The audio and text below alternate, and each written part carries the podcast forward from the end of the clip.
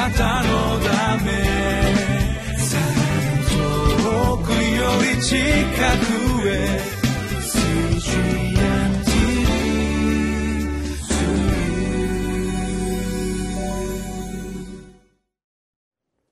こんにちは。日本福音ルーテル板橋教会の後藤直樹です。3月29日木曜日です。今日もご一緒に御言葉を聞いていきましょう。今日のテーマは目を覚まして祈ってこそ使命を全うできます。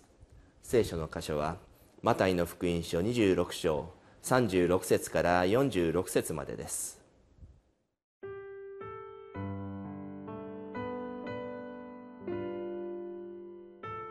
マタイの福音書26章36節から46節。それからイエスは弟子たちと一緒にゲツセマネというところに来て彼らに言われた。私があそこに行って祈っている間、ここに座っていなさい。それからペテロとゼベダイの子二人とを一緒に連れて行かれたが、イエスは悲しみもだえ始められた。その時、イエスは彼らに言われた。私は悲しみのあまり死ぬほどです。ここを離れないで、私と一緒に目を覚ましていなさい。それから、イエスは少し進んでいって、ひれ伏して祈って言われた。我が父よ、できますならば、この杯を私から過ぎ去らせてください。しかし、私の願うようにではなく、あなたの御心のようになさってください。それから、イエスは弟子たちのところに戻ってきて、彼らの眠っているのを見つけ、ペテロに言われた。あなた方はそんなに一時間でも私と一緒に目を覚ましていることができなかったのか。誘惑に陥らないように目を覚まして祈っていなさい。心は燃えていても肉体は弱いのです。イエスは二度目に離れていき祈って言われた。我が父よ、どうしても飲まずには済まされぬ杯でしたら、どうぞ御心の通りをなさってください。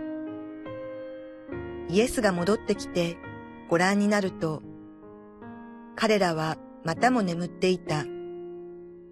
目を開けていることができなかったのである。イエスはまたも彼らを置いていかれ、もう一度同じことを繰り返して三度目の祈りをされた。それからイエスは弟子たちのところに来て言われた。まだ眠って休んでいるのですか？見なさい。時が来ました。人の子は罪人たちの手に渡されるのです。立ちなさい。さあ行くのです。見なさい。私を裏切る者が近づきました。いよいよ祭司長や長老たちから差し向けられた人々がイエス様を捕らえるためにオリーブ山を登っていますガッガッガッガッガッガッガッとその足音はだんだんだんだんゲッセマネの園に近づいてきます。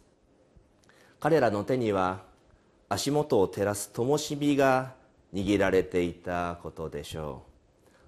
その灯火が真っ暗闇からだんだんだんだんこう近づいてくる様子がきっとイエス様のところからも見えていたのだと思います。イエス様は弟子たちと共に祈っていました。そしてイエス様の祈りは心の苦痛とも呼ぶべきものが現れていたのです。37節ではイエスは悲しみもだえ始められたというふうにあります。そしてイエス様言われます。私は悲しみのあまり死ぬほどです。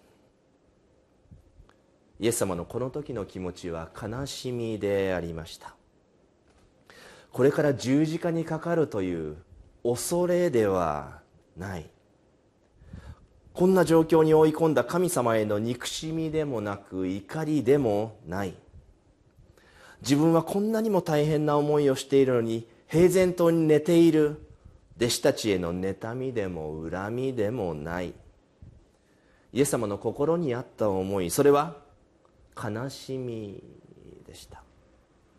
何に対してどんな悲しみをイエス様は心に持っていたのでありましょうか？この悲しみは死を目の前にしているそのイエス様の自分が死ぬということをはっきりと自覚して感じられた悲しみです。私たちは自分が死ぬと分かった時のその悲しみがどれほどのものか知りません。しかし自分の愛する人がもうすぐ死んでしまうというそういう状況を経験した人であればこのイエス様の気持ちどれほどの悲しさであったかというのをきっと分かるのではないかなと思います。敵の差し向けた人々がイエス様を捕らえるためにゲッセマネへと近づいてくる。その様子はイエス様にとっては自分の死がだんだんだんだん近づいてきている。その音であり死の灯火とも言うべき光が見えてきたわけです。イエス様は父なる神様に祈ります。我が父よ。できますならばこの杯を私から過ぎ去らせてください。自分がこれから受けようとしている痛み苦しみそれが自分から通り過ぎてスーッと行ってしまって楽になりたい。きっとそういう思いでイエス様は必死に祈ったのでありましょう。しかしイエス様は祈りの言葉を続けます。しかし私の願うようにではなくあなたの御心のようになさってください。このイエス様の祈りの言葉に私たちとは全く違う次元の人としてのイエス様の姿を私たちは見ます。もし私たちだったら死を目の前にしてきっとこういうふうに祈るのだと思います。神様助けてください。神様何とかしてください。そして助けてもらえないと分かったら神様この苦しみを耐えるための力を与えてください。神様この苦しみを乗り切る勇気を与えてくださいとそう祈ることでしょう。しかしイエス様はこういうふうに祈るんです。神様そのままやってください。あなたがやるようにやってくださいと。これは日本語ではまな板の上の恋という表現がありますがまさにイエス様はもう自分がどうこうというところじゃなくて神様あなたがやってください。あなたにお委ねしますというそういう信仰の境地とも呼べる、まあ、イエス様のその信仰の立派な姿を私たちはそこに見るわけです。このイエス様の祈りを見て私たちはああイエス様というお方はやっぱり私たちと違うな。素晴らしい信仰者としてのお姿をしているなあとこう思うわけです。そして私たちもやがていつか死を目の前にして同じように悲しみに苦しみもだえる時にこういうふうにイエス様のように神様あなたに委ねますと祈りたいなと思うわけなんですよね。よし自分も死が近づいてきたらジタバタしないで神様あなたの御あなたの御心の通りに行ってくださいとよし祈ろうってこうここを見て私たち思うわけなんですよね。と同時にイエス様のこの立派な信仰の祈りを見つめながら私たちはこのイエス様の立派な祈りとともにイエス様の非常に人間的な側面も心に留める必要があるかと思います。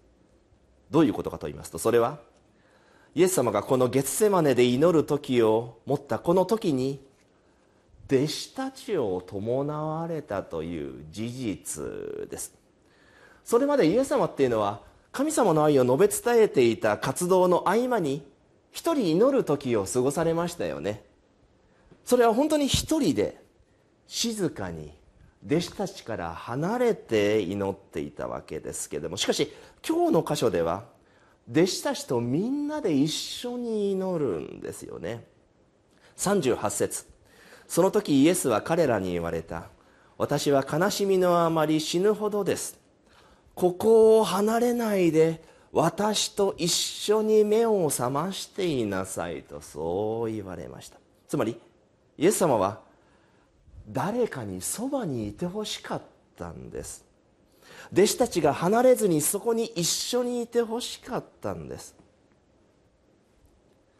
悲しい時に誰かにそばにいてほしい。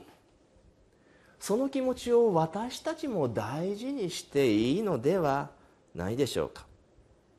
苦しい時にここを離れないで一緒にいてほしいと素直に相手に言葉で伝えていいのではないでしょうか。皆さんどうでしょう？寂しい時辛い時悲しい時に素直にそばにいてくださいと言えますか？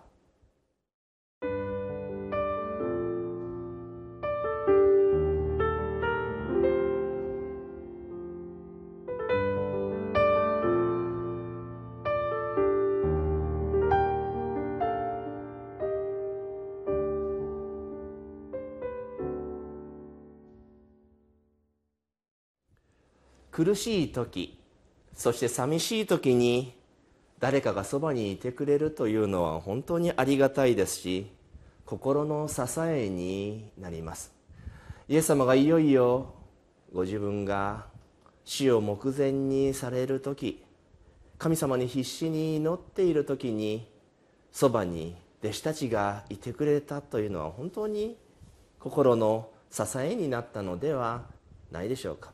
もちろん今日の箇所で弟子たちはすっかり寝てしまうということになるわけなんですけれどもそれでもイエス様にとっては弟子たちがそばにいてくれたっていうのは本当に励みになった支えになったのではないでしょうか。きっとイエス様は私たちに対しても神様に祈っているそのそばに私たちがいてくれるということをありがたい。よかったと思ってくれている。そんなふうに私たちはなかなか人に対して言葉で自分の気持ちを伝えられないかもしれませんけれどもイエス様ご自身は私たちがそばにいる。もうそのことだけでありがたい。よかったと思ってくれている。つまり私たちはイエス様にとって役に立っているそういう存在なんです。お祈りを捧げましょう。天の父なる神様イエス様がおら祈っておられるそのそばには弟子たちがいました。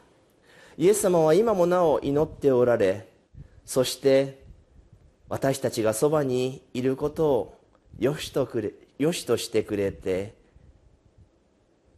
心の励みに支えにしてくれている。そのように私たちがいるっていうことがイエス様に役に立っていることを覚えると私たち安心安心させられます。神様このことを忘れずにこの残りの週も残りの日々も歩ませてください。イエス様の皆によって祈ります。アメン。あなたのため。 요리 치카구에